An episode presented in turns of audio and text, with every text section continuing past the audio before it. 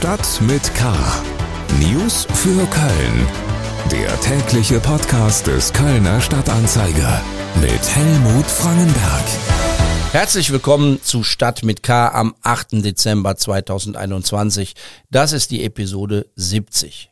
Hier gibt's in den nächsten rund 10 Minuten das Wichtigste für Köln. Die gute Nachricht zu Beginn, auch am fünften Tag nach dem bisherigen Corona-Höchststand in Köln ist die Inzidenzzahl weiter gesunken. Sie liegt heute wieder unter der 400er Marke. Heute in Stadt mit K. Neue Bundesregierung. Vier Kölner an den Hebeln der Macht. Grüne Zerreißprobe. Bezirkspolitiker wollen Schulbau stoppen. Lästige Bauarbeiten. Einschränkungen beim Zugverkehr. Schlagzeilen. Die Kölner Ringe und das Studentenviertel sind von der Landesregierung zur Waffenverbotszone erklärt worden. Die Regelung soll bereits am 21. Dezember in Kraft treten. Verstöße werden mit einem Bußgeld von bis zu 10.000 Euro geahndet. Zurzeit werden Schilder erstellt, damit anschließend rechtssicher kontrolliert werden kann. Offen ist, wie und in welchem Ausmaß das Verbot vor Ort von der Polizei überprüft wird. Die Staatsanwaltschaft Köln hat mittlerweile knapp 200 Ermittlungsverfahren wegen gefälschter Impfpässe eingeleitet. Zu den Beschuldigten gehören offenbar auch Ärzte, die Impfpässe ausgestellt haben, ohne die Patienten tatsächlich geimpft zu haben.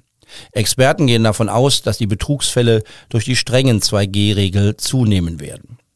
Die Allianz des Kölner Sports hat scharfe Kritik an Oberbürgermeisterin Henriette Reker und den Parteien im Stadtrat geübt. Köln lobe sich selbst als Sportstadt, in der Praxis komme die Förderung des Sports aber zu kurz. Aus den Kindern und Jugendlichen der Stadt drohe durch fehlende Bewegung und fehlende Sozialkontakte eine verlorene Generation zu werden. Es sei kein politischer Wille erkennbar, dass man hier gegensteuern will. Die Allianz des Kölner Sports ist ein Zusammenschluss von Spitzen- und Breitensportvereinen.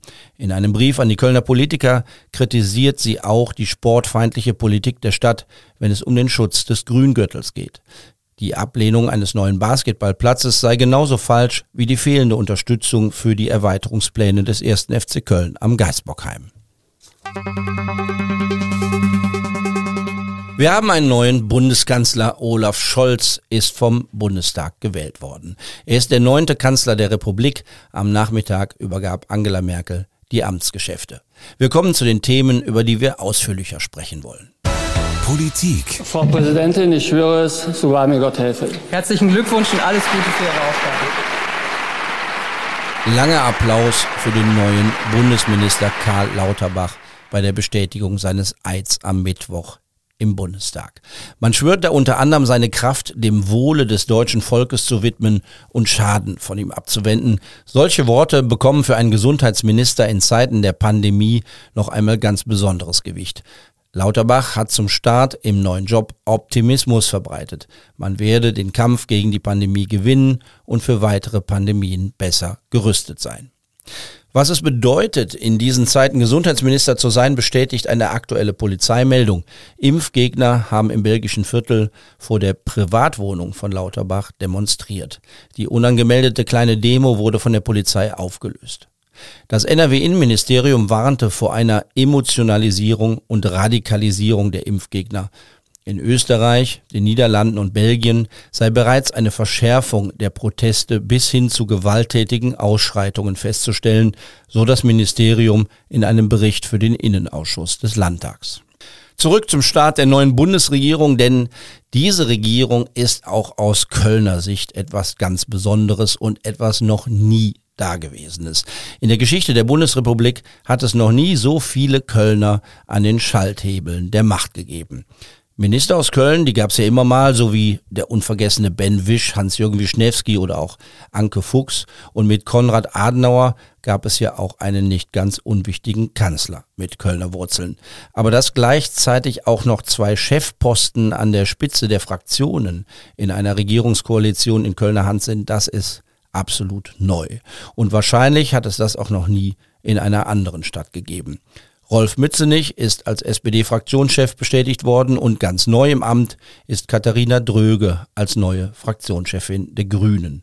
Einen Staatssekretär aus Köln gibt's auch noch. Sven Lehmann von den Grünen soll den Job im Bundesfamilienministerium übernehmen. Man wird sehen, was das für Köln bedeutet und ob die Stadt ihre Chancen auf beste Verbindungen nach ganz oben gut zu nutzen weiß.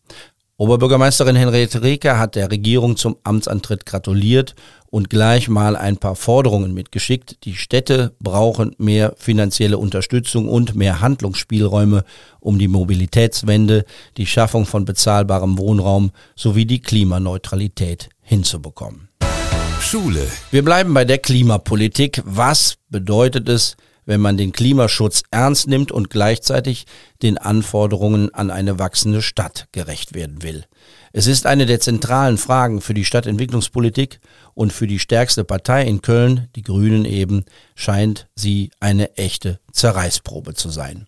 Der Bau eines neuen Basketballplatzes im Grüngürtel wurde abgelehnt, weil man für ihn keine Grünfläche opfern wollte. Und nun haben grüne Politiker versucht, ein wichtiges Bauprojekt für Kölner Schulen zu verhindern. Am Rande des Grüngürtels soll ein neuer Containerbau errichtet werden, in den dann nacheinander sechs verschiedene Schulen einziehen sollen. Dieser befristete Umzug in dieses Provisorium ermöglicht die dringend nötige Sanierung und Neubaumaßnahmen an den eigentlichen Standorten der Schulen. Eine gute Idee, das fand der Stadtrat bereits vor geraumer Zeit. Doch jetzt hat die Bezirksvertretung Innenstadt, wo die Grünen die Mehrheit haben, versucht, das Projekt zu stoppen, unter anderem weil Bäume gefällt werden müssen. Das ist ein bemerkenswerter Beschluss im Bezirk, nicht nur, weil hier ein damals einmütiger Ratsbeschluss gekippt werden sollte, sondern auch, weil man hier die Brisanz des Interessenkonflikts sehen kann. Und dieser Konflikt offensichtlich die Grünen spaltet. Es gab nämlich noch eine zweite Abstimmung, und zwar im Beschwerdeausschuss des Stadtrates, und da stimmten die Grünen aus dem Stadtrat dann gegen ihre Kollegen in der Bezirksvertretung. Übers Internet zugeschaltet ist meine Kollegin Alexandra Ringendahl. Es gab eine heftige und emotionale Debatte im Ratsausschuss. Du hast hinterher mit der schulpolitischen Sprecherin der Grünen Bärbel Hölzing gesprochen. Wie beschreiben denn die Grünen selbst diesen Konflikt zwischen Klimaschutz und Schulbau? Ja, erstmal sagen die Grünen auch selbst und geben auch zu, dass es wirklich hoch hergegangen ist, also sowohl intern als auch in dem Ausschuss selbst. Und Bärbel Hölzing spricht äh, von einem Zielkonflikt, der eben nicht zu lösen ist. Heißt also Klima versus Schulplatznot. Und dass sich die Grünen jetzt im Beschwerdeausschuss quasi in so einer Art Kehrtwende doch den Plänen der Verwaltung anschließt, begründet sie auch damit, dass die Verwaltung eben auch überzeugend dargelegt habe, dass sie eben sehr zahlreich andere Standorte intensiv geprüft habe. Und außerdem ähm, sei ja auch schon nachjustiert worden, um den Eingriff in die Natur zu verringern. Das heißt, es gibt an dem Standort Venloer Wall jetzt weniger Lehrerparkplätze zum Beispiel, damit weniger Bäume fallen müssen. Ähm, die Opposition, sprich die SPD, wirft den Grünen äh, aber auch vor, jetzt beim Thema Schulbau mit gespaltener Zunge zu sprechen und ähm, die, abs die angeblich absolute Priorität für den Schulbau eben nicht stringent zu vertreten. Die Frage nach dem, was Klimaschutz praktisch bedeutet, wenn man gleichzeitig Wohnungen oder Schulen bauen muss, wird uns in den nächsten Jahren dauerhaft begleiten, das ist klar. Wie positioniert sich denn die Stadtverwaltung in diesem Interessenkonflikt?